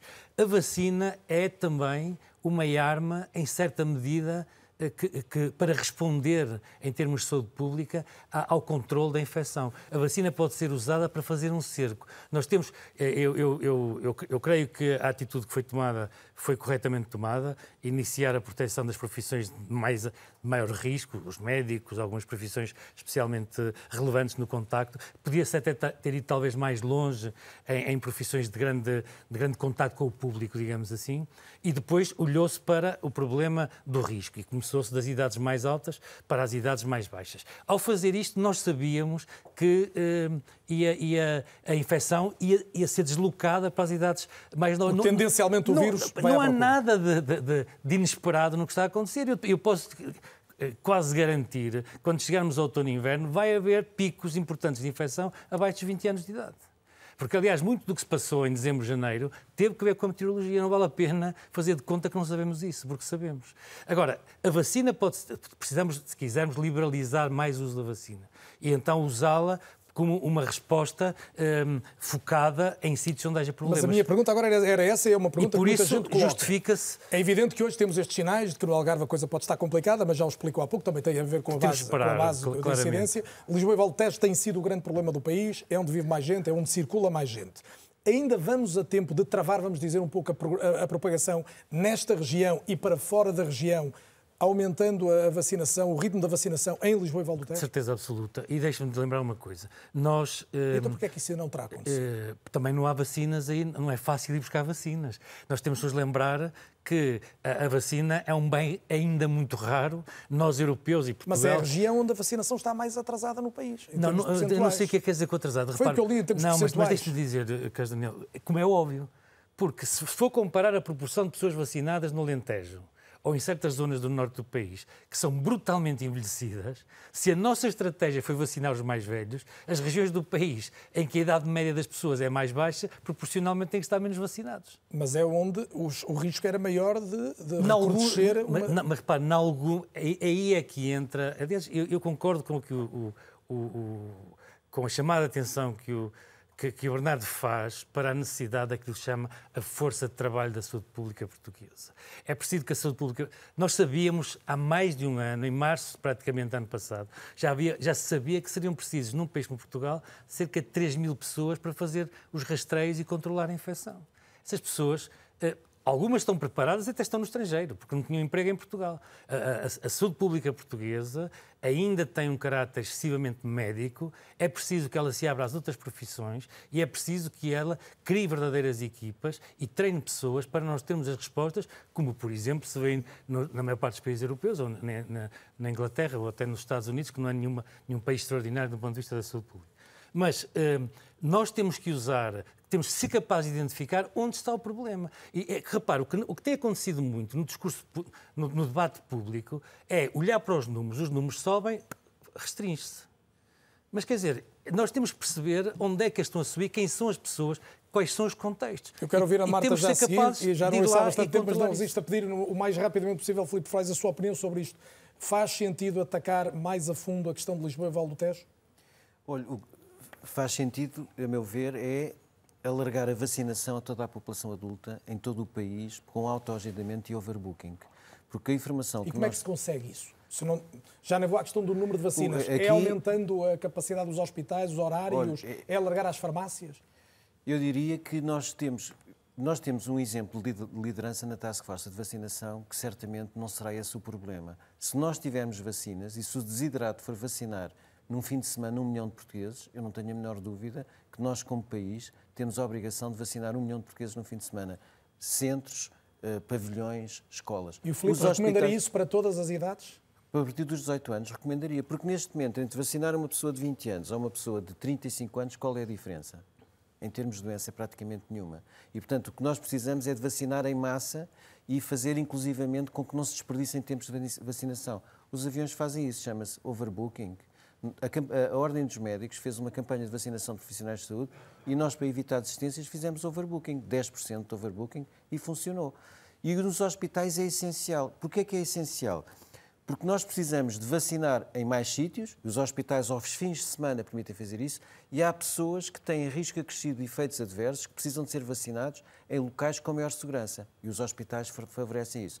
No nosso comunicado do, Gabinete de Crise de Ordens Médicos, já por duas vezes falamos na necessidade de abrir os hospitais aos fins de semana para vacinar, para aumentar o volume de vacinação e para aumentar a capacidade de vacinação em segurança a pessoas com risco acrescido de efeitos adversos. E, portanto, isto é essencial. Haja vacinas, porque liderança e capacidade de organização, a Task Force já deu provas disso. Muito bem. Marta, prometi voltar a si. Eh, já ouviu aqui seguramente muitas coisas sobre as quais teria algo a dizer, mas eu não resisto a começar por esta. Temos vivido com medidas muito rígidas, dizia o Henrique Paz ainda agora. Elas têm sido decretadas e, genericamente, em termos comparativos, eh, a percepção é de que os portugueses cumprem. Ainda resistem muito tempo a cumprir desta maneira? É difícil fazer uma previsão nesse sentido, obviamente. Eu acho que, primeiro que tudo, nós temos que mudar também agora nesta fase o nosso discurso, não é cumprir. Os portugueses adotam essas medidas, envolvem-se e estamos numa, num clima de cooperação, de aceitação das medidas. E eu acho que esse discurso também já mudou e temos que mudar esse discurso da responsabilidade individual para aquilo que é um papel que todos nós podemos ter e que podemos tentar ter em termos de implementação das medidas. Os portugueses, já foi aqui dado alguns exemplos e o Bernardo falou também disso, as pessoas estão disponíveis para continuar a seguir algumas das medidas recomendadas e devemos focar a mensagem naquilo que são as medidas principais. E já se deu aqui alguns exemplos, a ventilação, os espaços exteriores, utilizar a máscara em espaços interiores e manter o distanciamento físico. Portanto, as nossas campanhas devem ser focadas nisso. Como é que as pessoas podem estar em segurança cumprindo esses comportamentos? E há também um outro aspecto que é muito importante, que já se falou um pouco aqui hoje, que é dar alguma previsibilidade naquilo que é a imprevisibilidade que nós vivemos. Algum, alguma linha temporal Isso de mesmo. quando é que vai ser possível começar a ir tendo outro tipo de, uh, de abrandamento em termos das restrições e outro tipo de situações que podemos ter. Claro que, já, já falámos aqui, há variantes, as coisas podem mudar, mas nós podemos ter cenários. Podemos apresentar um cenário A, um cenário B, um cenário C para o Faz sentido isso nesta altura? Prever que com a evolução da pandemia possa haver cenários diferentes, por exemplo, para o verão. Estou a pensar aqui, nós temos dois horizontes no imediato, temos o verão e temos, se quiser, o pós-verão, com o regresso à atividade escolar, desde logo da atividade nas Pode ajudar muito a orientar as pessoas a perceber o que, é, o que é que são os comportamentos principais que têm que ter no verão, os cuidados que têm que ter e o que é que isso vai levar em termos de benefícios no controlo da pandemia, considerando que a vacinação está a aumentar, e o que é que pode acontecer no outono e inverno. Falou-se já disso aqui. O que é que pode ser a situação pior, que nós podemos uh, nos deparar ou a situação que pode ser mais positiva. Perante essas, como é que as pessoas podem agir? Já eu queria só, eu, eu, eu só queria acrescentar uma coisa muito importante aqui. É porque nós estamos a falar muito da questão da motivação e da comunicação de risco e das pessoas compreenderem estes fatores que são essenciais, o envolvimento é essencial, mas também temos que considerar aquilo que é o papel do contexto, a facilitação do contexto. A vacinação é um exemplo. Nós sabemos que a adesão à vacinação é bastante elevada em Portugal. Quando chegamos a camadas mais jovens ou quando chegamos aos migrantes, podemos ter outro tipo de problemas. E esses problemas são mais associados às barreiras práticas que as pessoas podem percepcionar do que a sua motivação ou aquilo que é uma comunicação de risco eficaz. E, por exemplo, exemplos como fazer walk-ins nos centros de vacinação e envolver aquilo que são as comunidades locais podem ajudar nesse sentido. Portanto, e explicar fazer... melhor medidas como, por exemplo, a dita cerca sanitária à área metropolitana de Lisboa. Não faz falta que as pessoas percebam melhor para quê e porquê. Todas as medidas que são adotadas devem ser explicadas. Reconhece que não foram muito bem explicadas, por exemplo, essas? é uma das medidas que não foi bem explicada. Eu acho que nós tivemos exemplos de sucesso em algumas explicações de medidas do, na altura do desconfinamento e tivemos exemplos em que as coisas correram menos bem. Este foi um dos exemplos em que correu menos bem, que não houve uma explicação clara do porquê desta medida introduzida no fim de semana em relação a Lisboa. Houve depois explicações posteriores, não é? depois de ter, ter sido feita a apresentação da medida. Esse é um aspecto essencial naquilo que é uma comunicação que pode levar a um maior sucesso no controle da pandemia e na adoção de comportamentos, que é, de facto, as pessoas perceberem sempre que há novas medidas, qual é que é a justificação do ponto de vista científico, do ponto de vista político, do ponto de vista económico que está por trás dessa alteração e tentar, sempre possível, associar também ao conhecimento que nós vamos tendo da pandemia para que as pessoas possam aderir de forma mais sustentada. Henrique Barros, eh, que explicação é que podemos ter para fechar a área metropolitana de Lisboa ao fim de semana? O que é que isto impede? Uh, impede, impede diminuir a circulação. Repare, uma medida mas parecida... ao fim de semana já não há tanto. Não, não, mas, pois, mas, mas uma medida parecida, depois, na altura de, de dezembro, se não estou em erro, do ano, do ano passado, fez uma, o começo de, de, uma descida muito marcada daquele pico que, que não estávamos a viver na altura aquele pico anterior ao, ao... Aqueles fins de semana prolongados de dezembro. I, exatamente. E, e, e, foi possível quantificar o, o, efeito dela e teve efeito. Essas medidas têm efeito, sobre isso não há dúvidas. O que é difícil é discutir a maneira de fazer, conseguir o mesmo sem esse tipo de medidas. Eh, porque, repare, eh, nós fugimos aqui muito à, à discussão, eh, desculpe-me, Carlos Daniel, só 30 segundos para dizer isto. Hoje em dia é claro, por exemplo, viu um, um país que não foi aqui nunca citado, chama-se Nova Zelândia, por exemplo. E não é o facto de ser uma grande ilha, não é? Porque também, por exemplo, a Madeira é uma ilha, os Açores são ilhas, portanto podíamos também ter controlos da mesma natureza, que são mais difíceis num país que tem, que tem muitas fronteiras ou tem fronteiras terrestres. Portanto, não, não, há, há, uma escolha que, que, nós, como país, e, e, em parte nós, como Europa, poderíamos ter, Europa União, poderíamos ter que fazer, que era entre uma política que hoje em dia nós chamamos de supressão, ou seja, responder eh, relaxar, voltar a, a, apertar, voltar, no fundo, aquela imagem que ficou de, uma espécie de um, de um harmónio, não é? Ou uma lógica de eliminação. Que, qual é a ideia? É conseguir levar a situação num espaço bem controlado, praticamente à diminuição, ao desaparecimento do vírus, sabendo depois que ele reaparece, mas como vai reaparecendo em pequenas quantidades, a chamada força da saúde pública tem capacidade de responder. Esta é a escolha, por exemplo, nós temos muito próximo disso, quando nós chegamos a 50 casos por 100 mil habitantes em 14 dias. Temos muito próximo daquilo que era a lógica da eliminação. E, e, e, e, aí é que nós temos que saber em que medida é que somos capazes ou não. Para, eh, eh, as pessoas fazem o papel delas, fazem o que podem. Eh, agora, as estruturas de saúde é que têm que ser capazes também de, de responder de acordo com, com as necessidades. Há muita. e, o que são as necessidades? São identificação dos casos, criar condições de isolamento, de acompanhamento das pessoas e, naturalmente, hoje em dia, a utilização também da vacina, como dizíamos, para fazer essa espécie de cordão sanitário que não tenha a lógica um pouco pós-medieval com que nós continuamos a viver com as quarentenas e, e, e, a, e, a, e, a, e, o retirar das pessoas do espaço público. Esse é que é o grande desafio. Podem perguntar assim, mas quem é que está a fazer isto? Consegue-se fazer? Tem que, tem que se experimentando. E isso é o que nós aprendemos, é olhar. Repare, há muitos aspectos da organização que não vale a pena fugir deles. Mas o que está a sugerir é, é aquilo que nós temos ouvido, mais testagem, melhor controle das cadeias de transmissão claro. e possibilitar que as pessoas vivam mais e não, se, e, não tenham que ser clausuradas e, e, sabendo que estão E sabendo os riscos que estão a correr, naturalmente. Quer dizer, as pessoas também têm que perceber que se resolvem fazer uma festa com 200 ou 300 ou 400 pessoas, eh, que não, que não têm estas medidas de alguma distância, de máscara, etc., que é muito provável que depois aconteçam casos. Eh, Filipe Feis, temos outros casos no mundo. O Barros falava da Nova Zelândia, tivemos o caso do Chile, com uma grande progressão de, de, vacinação, mas que agora está ainda com dificuldades, quer em relação ao número de contágios, quer de, de internamentos. Como é que se explica isso? Olha, o caso do Chile é um exemplo paradigmático. Nós devemos aprender e tirar lições de todos os países. A Nova Zelândia também nos ensina lições, o Chile ensina-nos uma outra lição, que foi uh, houve uma grande necessidade de comprar vacinas e o Chile comprou rapidamente vacinas, comprou um, um, uma, uma, marca de vacinas que não está licenciada nem no Reino Unido, nem no, no Reino Unido União Europeia e eh, América do Norte. Portanto, não está sujeito ao escrutínio das principais Especialmente agências. a Sinovac, se eu não estou... Coronavac. A Coronavac, Coronavac. Coronavac. E o que é que aconteceu? Aconteceu que a administração da vacina foi eh, concomitantemente eh, divulgada com uh, o fim da pandemia e com a ausência de necessidade de manter medidas de adesão, nomeadamente as mãos, uh, as mãos, a máscara e o distanciamento de segurança. Mais tarde veio-se a saber que a primeira toma da vacina da Coronavac, para, ainda por cima, houve uma contaminação com a variante de Manaus em relação ao, ao, ao, Chile e, portanto, a primeira toma da vacina tinha uma eficácia a rondar os 3%, uma eficácia nula, e a segunda toma uma eficácia a rondar os 50%.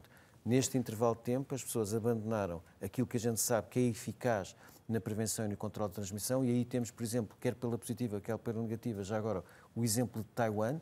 Taiwan mostrou-nos que o cumprimento das medidas funciona e que o alívio das medidas funciona ao contrário e que também são prejudicados. E verificamos que o Chile nos ensina a importância da monitorização das variantes, a importância de manter, mesmo vacinados, a adesão às medidas de prevenção e controle e a importância de termos organismos fortes de legislação de medicamentos que, no fundo, este escrutínio pesado funciona para a nossa segurança. E, portanto, o Chile é um excelente exemplo. A Nova Zelândia também é um bom exemplo e até que nós podemos replicar cá. A Nova Zelândia não tem fronteiras terrestres, tem fronteiras marítimas e aéreas. E eles têm um controle apertadíssimo na, na, a nível das fronteiras. Por exemplo, Portugal, e vou dar o exemplo que uh, o bastonário da Ordem dos Médicos veio do estrangeiro no sábado e ele veio e chegou a Lisboa e teve que ficar 5 horas para apanhar o avião para o Porto. Nestas 5 horas não houve, foi um caos no aeroporto. Portanto, aquilo que eles funcionaram bem na Nova Zelândia, nós não funcionamos. Houve total ausência de controle fiscalização. Houve uma total impreparação para o, o volume de passageiros que chegaram. Portanto, não havia circuitos, não havia controle, não havia fiscalização, não havia nada e as pessoas que inclusivamente vinham de países da, linha, da lista vermelha saíram do aeroporto sem qualquer controle. E a experiência portanto, concreta do próprio bastonário da Ordem dos, dos Médicos, portanto, conhece a te, e, pessoa. E temos uma outra funcionária da, da Ordem dos Médicos que é a mesma coisa. E, portanto, se nós ouvirmos os relatos, é, é fácil identificar onde falhamos. No controle de fronteiras aeroportuárias, nomeadamente no aeroporto de Lisboa, nós estamos a falhar. E, portanto, não vale a pena estar a implementar outras medidas enquanto nós não fizermos João aquilo Paulo que é fundamental. Não consigo ouvir o Filipe Freud citar este, este exemplo e lembrar-me de há pouco do que disse, que é que do Reino Unido eh, surgiram a maior parte das introduções da doença em Portugal e do que disse hoje a senhora Merkel, apontando o dedo a Portugal, precisamente, eh, vamos dizer, numa pela abertura ao turismo britânico e por eventualmente Portugal estar a ajudar a uma propagação desta variante na Europa. Uh, eu diria, a minha opinião pessoal, eu diria que é uma, uma afirmação um bocadinho infeliz, tal como eu penso que aquela intervenção do, uh, das autoridades de saúde britânicas, em particular do governo britânico, foi extremamente infeliz quando uh, mudaram regras a meio do jogo, se assim podemos dizer. Quando... Mas isto agora não lhe está a dar razão?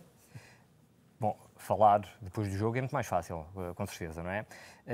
no entanto, eu gostava, eu gostava de dizer o, o seguinte, não, não diretamente associado às declarações da senhora Merkel, mas associado à parte do, do, do Reino Unido nós não temos apenas bons exemplos vindos do estrangeiro.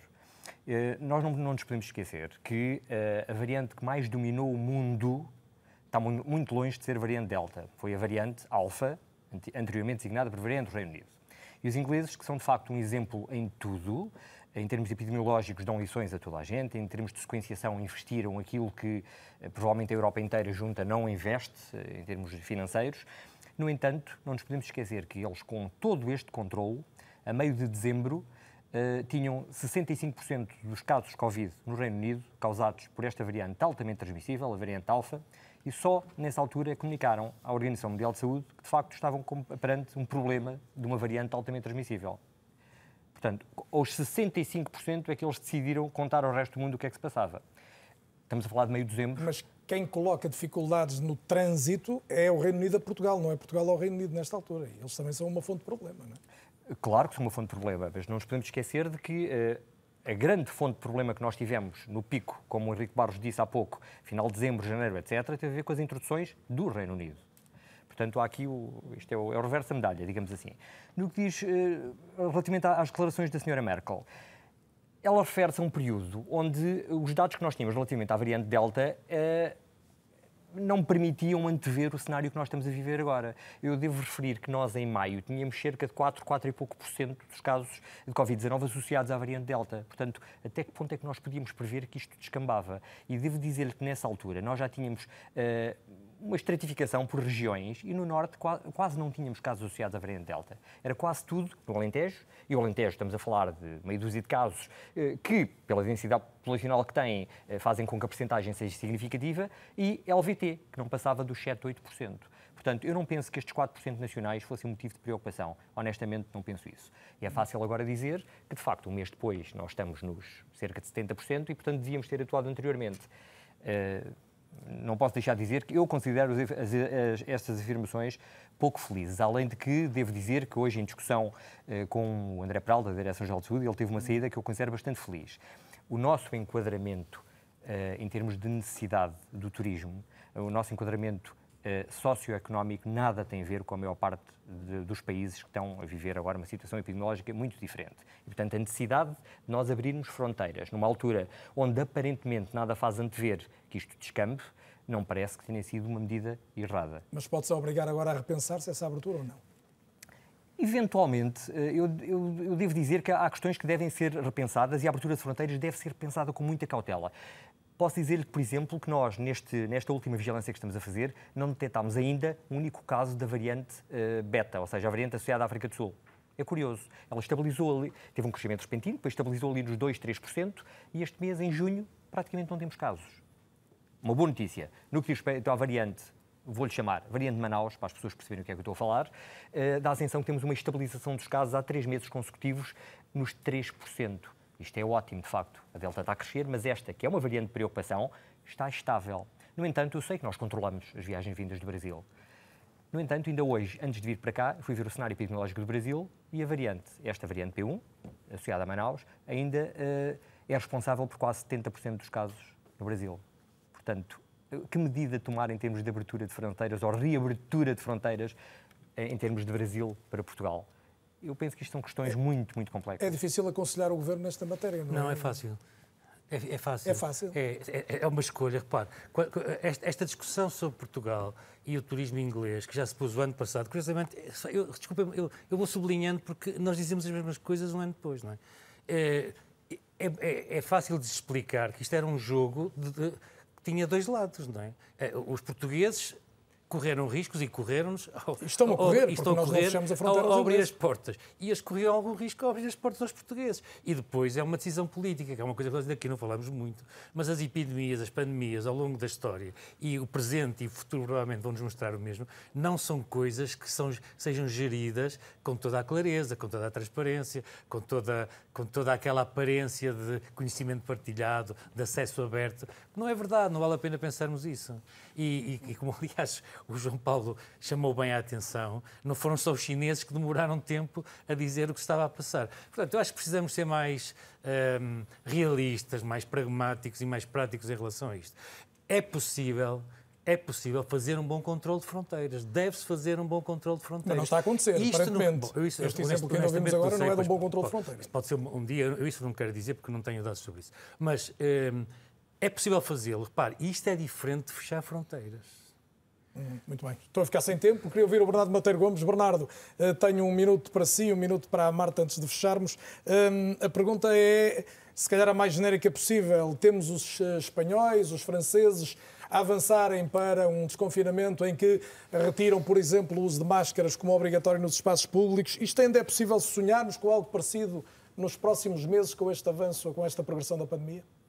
Eu julgo que tem que ser dada uma mensagem de otimismo. Uh eu, julgo que também tem que ser uma mensagem de otimismo com cautela. Ou seja, precisamos de tentar uh, levar-nos a todos para o resto deste filme, que ainda não acabou. Uh, só chamar a atenção efetivamente da importância deste mês, que eu chamo mês de porcelana, uh, para que as pessoas não fiquem com um amargo de boca, que mesmo à beira de receber uma vacina, que possam contrair uma infecção e até ter algumas complicações. Portanto, esta última fase, digamos, de termos indivíduos com mais de 40 anos vacinados, seria muito importante Eu julgo que nós podemos fazer melhor. Eu julgo que nós podemos fazer melhor e até libertar alguns uh, setores e algumas coisas ao ar livre. Porcelana, e, uh, porque não é uma louça pesada, mas é sensível e ainda exige cuidado com ela, é isso? Exige, porque isso é uma estrada com solavancos. E o, motivo por qual alguns de nós ficámos tão frustrados, até com mensagens mais duras, foi que não, não precisávamos de mensagens contraditórias no início deste mês. Precisávamos daqui de mensagens, sobretudo, de alguma cautela, para conseguirmos chegar àquele período de meio de julho, final de julho, com mais tranquilidade e evitar maus maiores. Mas, mais uma vez, nós podemos ser melhores e é uma coisa que eu queria apelar. Eu, eu julgo que a história nos vai julgar uh, de uma forma ou de outra, uh, mas julgo que nós também devemos ser capazes de dizer aos nossos filhos e aos nossos netos que fizemos o melhor possível também para melhorar a próxima resposta pandémica. Não desprendermos na espuma dos dias e percebermos como é que para a próxima vez nós podemos fazer melhor, incluindo, por exemplo, a ciência comportamental mais cedo, incluindo a questão dos determinantes, como o Sr. Henrique disse, mais cedo e com algumas abordagens de filigrana nós podemos ser melhores, nós podemos fazer melhor. Uh, e, é, e, é, uma perspectiva otimista, com uma perspectiva otimista que gostava de fechar a minha participação. Marta, o caminho já vai longo em relação a esta pandemia, à luta contra este inimigo invisível e às vezes visível. Que mensagem é que se deve reforçar no momento destes? Em particular, penso para as populações mais jovens, as que pelo menos mais tarde vão estar protegidas pela vacinação. Sim, é assim, a mensagem, eu queria só pegar no que o Bernardo disse, porque acho que é muito importante, porque a mensagem de comunicação que nós vamos dar vai depender daquilo que é o nosso conhecimento sobre os tais determinantes do comportamento. O que é que são os aspectos de motivação, de capacidade, de oportunidade que justificam o comportamento. E esse é o elemento que nós ainda temos também que melhorar para analisar em diferentes momentos e adequarmos a mensagem a isso focado especialmente nos mais jovens. Há aqui um lado em que, se calhar, aquilo que é a comunicação de risco não vai ter o mesmo impacto nos mais jovens que pode ter aqui na população mais velha, mas há um outro lado que nós podemos pegar em relação aos mais jovens, que é os benefícios que os próprios jovens podem ter em relação à vacinação, que lhes vai permitir fazer outras coisas que querem fazer com menos preocupação, embora saibamos que há estas, estas novas variantes e que isto pode levar a alterações, e ao mesmo tempo reforçar esta mensagem de que quando, até chegar à altura dos mais jovens serem vacinados, há também a proteção das outras pessoas que estão no processo de vacinação e há as alternativas para o comportamento. Aquilo que nós queremos é o foco nos comportamentos principais, alternativas para os comportamentos em segurança e tentar... E não pormos em causa algo que já custou tanto chegar até aqui e ir ganhando esta batalha. O verão é uma boa altura para tentar fazê-lo exatamente porque podemos fazer muitas coisas ao ar livre e podemos potenciar esse distanciamento e esses cuidados. Agradeço-lhes a todos o contributo que trouxeram esta noite em direto à RTP. Muito obrigado pela presença, pelas lições que nos deram mais uma vez em relação à forma como vamos ter de continuar a lutar contra este vírus nas suas variantes, mas na expectativa de que esta batalha já esteve mais desequilibrada para o lado da doença. Tem este programa disponível no RTP Play, em podcast também, com destaques no Instagram e no Twitter. É ou não é? Volta a ser na próxima semana. Boa noite e obrigado.